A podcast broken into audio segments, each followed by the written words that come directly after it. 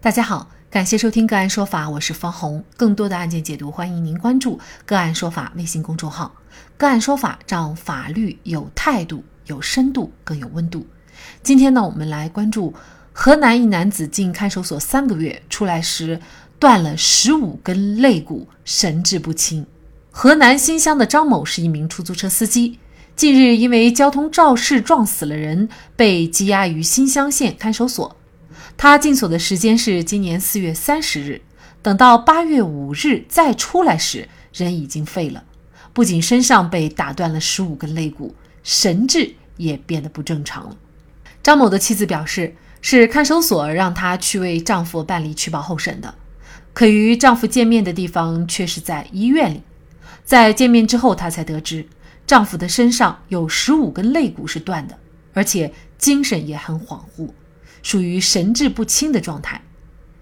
进去时还好好的一个人，可只过了三个月就变成了这个样子。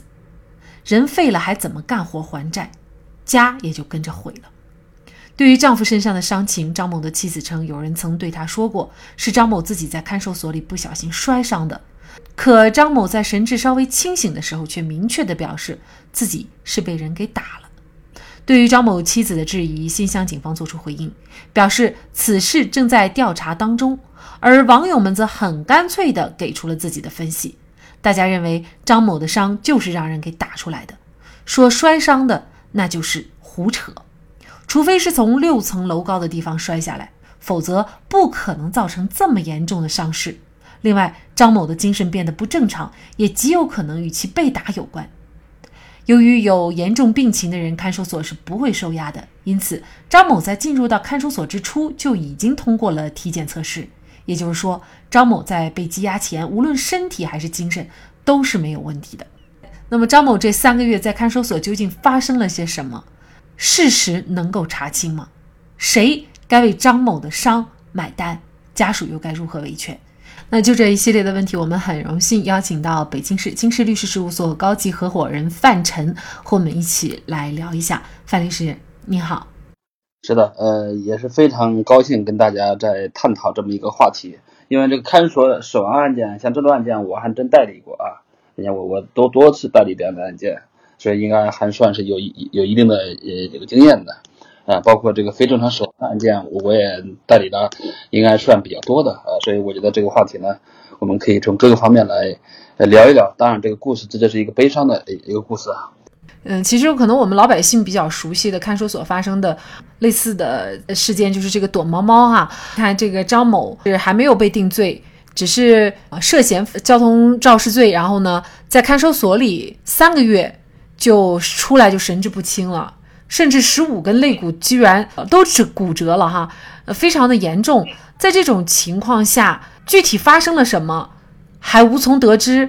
假设哈，假设他的这个伤情是被看守所里和他一样被监管的人打伤的话，那么这个责任要怎么来追究呢？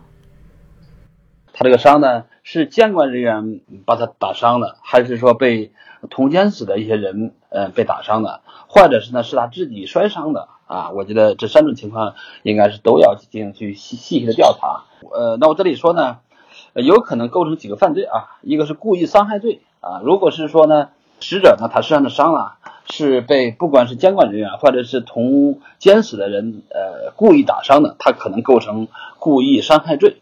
当然也有可能构成呢过失致人死亡罪啊。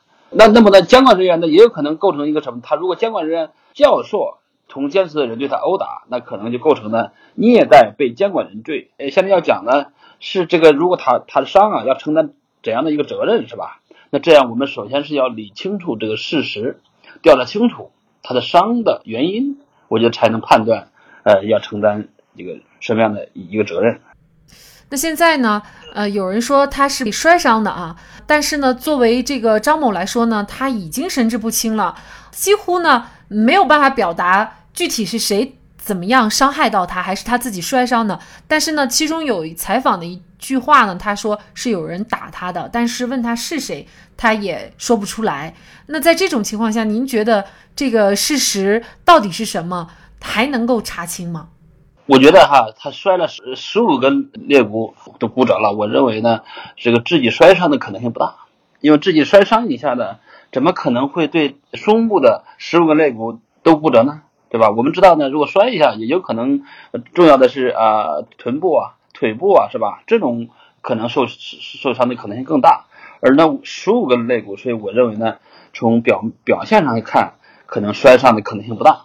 那如果是像他说的那样，是被别人打伤的，那就要进行细细的去调查了啊，并且我我认为呢，调查现在呢是应该是相对比较容易。为什么这样呢？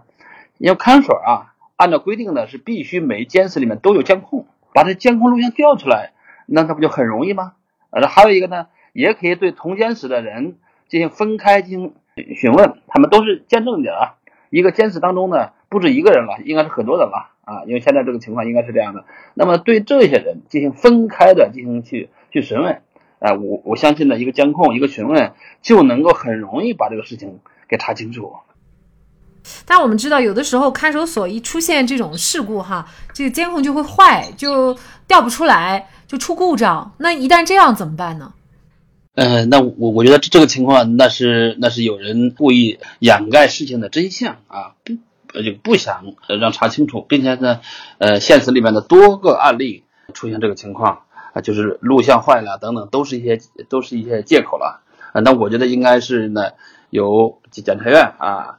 或者是纪委监委来介入，啊，成立这个成立工作组或者专案组来调查这个事情，啊，我相信是能查清楚的。呃，人进了看守所哈，我们大家都觉得进去就是犯人，其实并不是。呃，包括这名出租车司机，在法院没有定罪之前呢，他也并不是犯呃这个我们所说的罪人，其实他只是一个犯罪嫌疑人，他也没有被定罪。但是呢，这个看守所里发生这样的事情，就让。很多人可能会觉得没有安全感，就是一旦我被暂时的拘留了，那么这种人身的安全是不是很难得到保护？呃，我我相信在这个案件当中啊，无论是呃张某他是摔伤的也好，还是被其他同监的人打伤的也好，啊，甚至呢是被看守所的人打伤的，但是这都爆出露出一个问题，就是看守所的对于监管人员的安全的呃保障是很不到位的。确实是这样。我们国家法律规定呢，任何人没有被法院判决生效之前，都是嫌疑人啊。这是一个无罪推定的一个理念，在我们国家呢，越来越得得到深入的这个贯彻。那么呢，呃，本案的这个死者呢，他是啊，呃，因为涉嫌犯罪，呃，进了这个看守所，那么他的权利也要得到保护的。那个看守所条例第四条规定呢，就是看守所呢，监管人犯啊。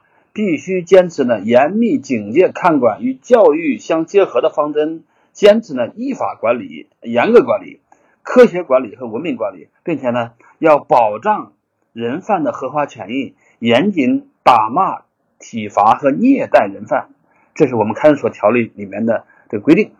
呃，我们还要嗯看看第二十七条有规定，这里面讲的人犯在羁押期间死亡的，应当立即报告人民法院和办案机关。由法医或者医生，呃，做出呃死因相呃死亡原因的鉴定，并通知死者家属。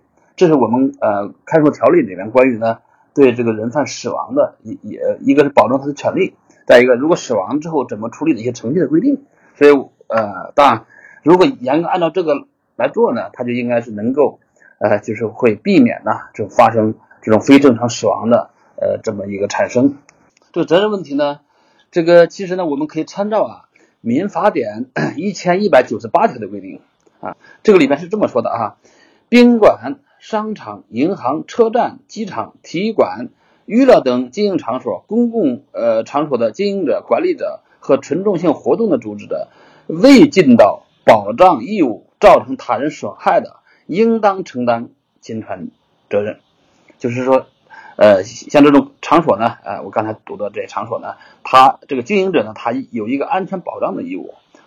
第第二款呢，又规定呢，因第三人的行为造成他人损害的，由第三人承担侵权责任。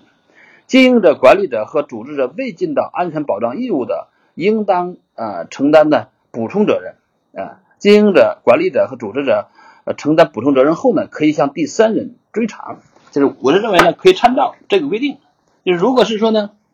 这个人的智商啊，是由于呢监管人员造成的，那看守他他就有他就呃有赔偿责任了。一方面是要追究相关人的人个人的这个这个法律责任，包括刑事责任，同时呢也要跟家属进行进行赔偿了啊。但如果是说有有第三人造成的，呃，就是比如人犯，呃，就是通奸死的一些人对他进行这个呃那呃进行侵害造成的，那么呢，首先是呃通奸死的人呢，就第三人要承担这个侵害责任。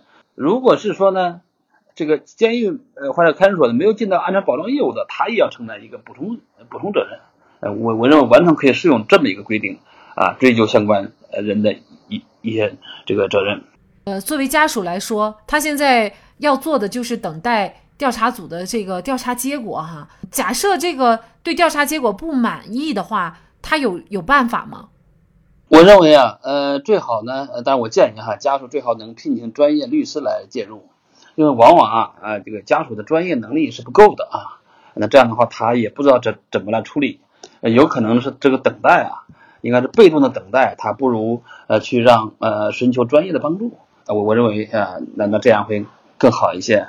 就包括呢，嗯，请律师呢介入，查看这个录音录像啊，比如说到底发生了什么，要把事情发生啊，呃，发生的时候和这之前的期间的这个录像要调出来，要查看。呃，我我相信这个事情应该是很容易能查清楚。那同时呢，有疑义的可以申请鉴定，有独立的第三方呢，对他造成的这个致伤的原因进行鉴定，进行调查。到底这个伤是啊自己摔倒所致，或者是是外力所致，这是不一样的。所以我觉得这个要寻求呢这个鉴定，而且可能介入的也是越早越好，是吗？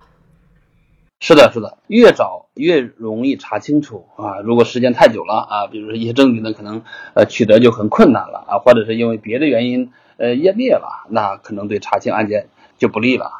呃，我认为呢，查清楚这个事情发生的这个原因呢。不单对啊，这个伤者的这个家属呢，应该是一个公正，同时呢，也对那些侵害他人权益的一些人，可能包括监管人员，让他们承担应当承担的这么一个后果。那我认为是这样的，今后这种事情再也不能发生，一定要保证每个人的这个呃，在看守所里面也要保障人权。近年来，躲猫猫、喝水死、洗澡死等一系列味觉在押人员非正常死亡事件。接二连三的爆发，也让看守所体制的弊端暴露无遗。现行的看守所条例是在一九九零年三月十七号由国务院发布并实施的，严重的滞后于当前的司法实践。看守所管理已经成为推进司法文明最薄弱的环节。期待立法和追责能够改善看守所人权的现状。在这里再一次感谢北京市京师律师事务所高级合伙人范晨律师。更多的精彩案件解读，欢迎您继续关注我们“个案说法”的微信公众号。如果您有相关的法律问题，也可以添加幺五九七四八二七四六七的的微信号向我们进行咨询和交流。感谢您的收听，我们下期节目再见。